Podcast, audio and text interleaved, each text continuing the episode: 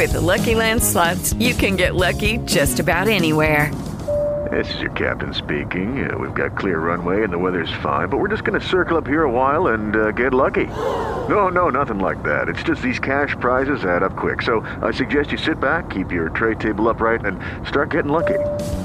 Play for free at LuckyLandSlots.com. Are you feeling lucky? No purchase necessary. Void where prohibited by law. 18 plus terms and conditions apply. See website for details. Lucky Land Casino asking people what's the weirdest place you've gotten lucky? Lucky? In line at the deli, I guess? Aha, in my dentist's office.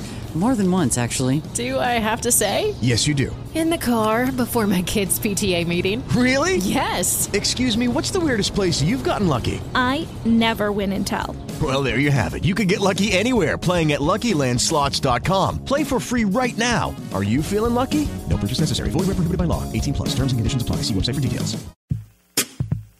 Opinión y análisis de los hechos noticiosos. Una mirada diferente con Marta Singer Sochet. Y la doctora Marta Singer, académica y analista política, nos habla acerca de las resoluciones recientes del Tribunal Electoral del Poder Judicial y la vida interna de los partidos. Doctora, ¿cómo está? Muy buenos días. Muy buenos días a todas, a todos, a todos.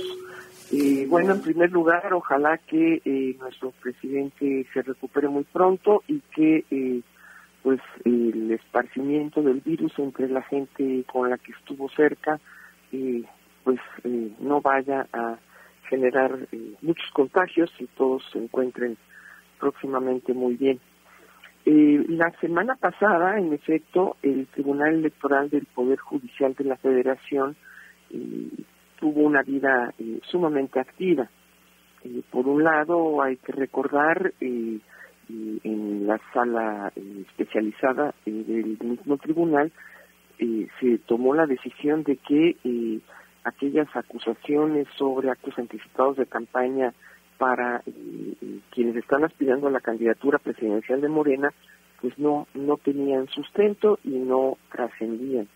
Por otro lado, eh, también eh, la semana pasada, eh, el Tribunal Electoral decidió que la impugnación que se hizo contra el proceso que alargaba el periodo de mandato de la actual dirigencia del Partido Morena, donde se encuentra, como todo el mundo lo sabe, Mario Delgado y Ciclar Hernández como secretaria, eh, la, la, militancia de ese partido se oponía a que eh, estos dirigentes continuaran en su, en su cargo hasta octubre de 2024 debido a que eh, en el origen habían sido electos para concluir eh, su mandato después de tres años, es decir, en el 2023, en agosto de este año. Fue una decisión mm, bastante eh, compleja la que tuvo que tomar el Tribunal Electoral, porque estaban en tela de juicio muchas cosas. En primer lugar, estaba de, obviamente, las presiones tremendas por eh, eh, el futuro de Morena, y por saber quién será en ese partido quien tome las decisiones y oriente las decisiones para los procesos de selección de las candidaturas para no solamente la presidencia y decidir finalmente cómo eh, eh, eh, se preguntará a la ciudadanía para que se manifieste a través de los sondeos y se decida, según se ha dicho, por medio de encuestas quién ganará esa candidatura a la presidencia, sino que también se decidirán las candidaturas para eh, las gubernaturas que van a estar en juego y eh, todos los cargos de elección popular, eh, diputaciones y luego adentro de cada una de las entidades federativas pues se replican los procesos electorales como ocurre cada tres años a nivel local. Bueno, pues decidir sobre estas cuestiones lleva a el Tribunal Electoral a preguntarse cuáles son los límites de su acción eh, eh, y a eh, la sociedad en su conjunto a pensar sobre el poder que puede tener un tribunal de la naturaleza del nuestro para dirimir conflictos entre militantes y dirigencias o para preservar los derechos de eh, las minorías dentro de los partidos donde se decide por mayoría. Hay que recordar que la decisión que se tomó en Morena pues fue una decisión de último minuto en donde una mayoría, eh, pues casi digamos dos tercios contra un tercio, decidió eh, de pronto alargar ese periodo de vigencia. esto tiene que ver también con otro otro tema que estuvo y está y seguirá estando en, en, la mesa de discusión, que es el papel que tiene no solo el Tribunal Electoral y el Poder Judicial de la Federación, sino de hecho también la Suprema Corte de Justicia en la Nación y nuestros máximos órganos judiciales para dirimir eh, los problemas de nuestra sociedad. Hasta dónde eh, pueden eh, garantizar y proteger los derechos de la ciudadanía y, y, por supuesto los derechos humanos.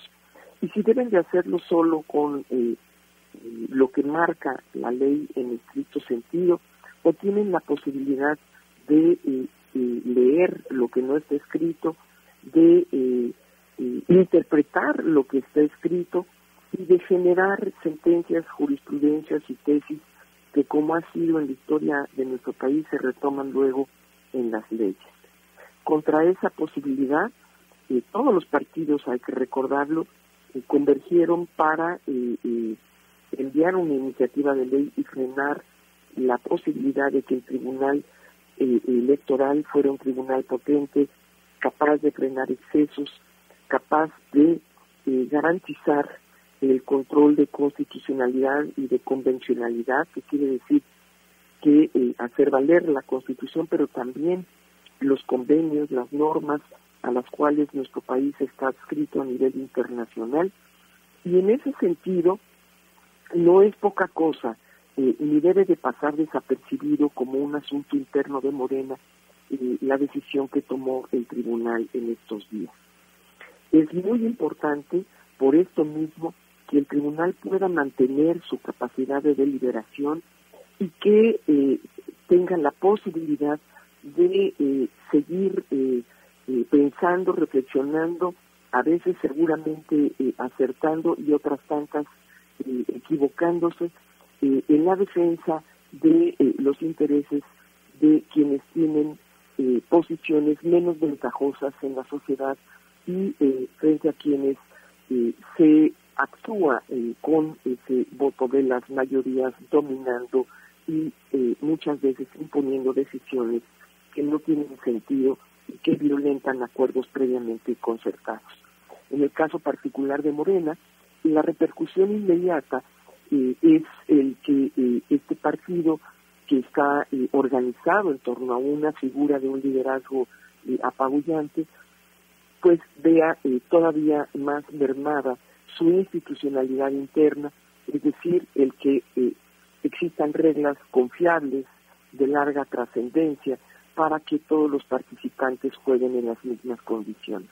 Si las reglas se cambian y según los deseos de las mayorías, pues se hace frágil esa institucionalidad y muy probablemente eso de pie a que, eh, aunque tengan el poder para imponer candidaturas y procedimientos quienes hoy gobiernan ese partido o instancias superiores en otros niveles donde intervienen los poderes eh, judiciales, el Tribunal Electoral y la Suprema Corte, eh, prevalezca la incertidumbre la falta de institucionalidad y por lo tanto crezca y se reproduzca el conflicto.